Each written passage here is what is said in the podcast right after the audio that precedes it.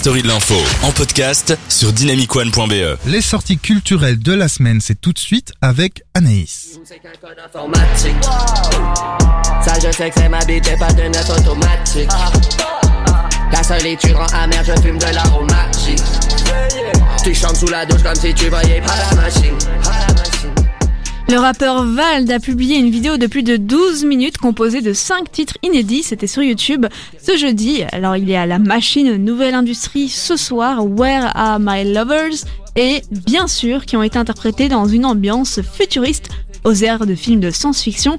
À la fin de la vidéo, il laisse même apparaître les dates de sa tournée prochaine.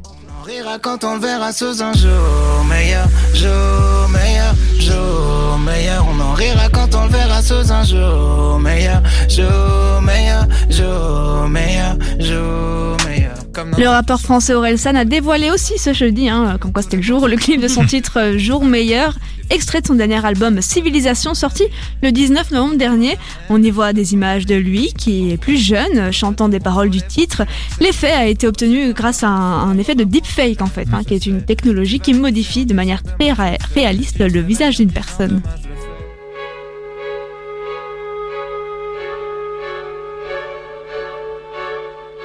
Alors oui, euh, la musique, il faut être fan pour la Ah oui, connaître. parce que moi j'étais là. C'est quoi déjà ça? Ouais, ouais. Je ne sais pas si vous l'avez reconnu, mais on va parler de l'acteur français Omar Sy qui a été nommé aux Golden Globes dans la catégorie meilleur acteur dans une série dramatique pour son rôle dans la série Lupin diffusée sur Netflix où on entend euh, le- la bande originale.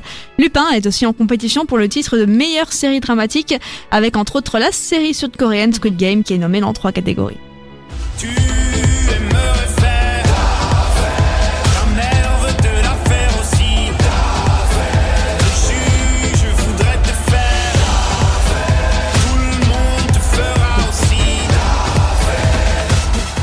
Et enfin, enfin c'est pas non pas enfin, hein, avant dernière news, Stromae a annoncé la sortie de son nouvel album intitulé Multitude.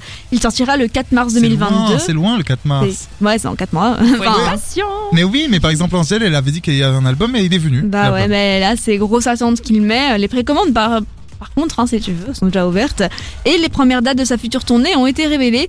Il, euh, alors, l'une des premières dates sont, est au Palais 12, pardon, en février prochain, mais euh, c'est déjà complet. hein. Super. Pas d'inquiétude si vous êtes patient, euh, quatre nouvelles dates sont prévues en mars, mai 2023, hein, un an et demi. ok, je vais être patient.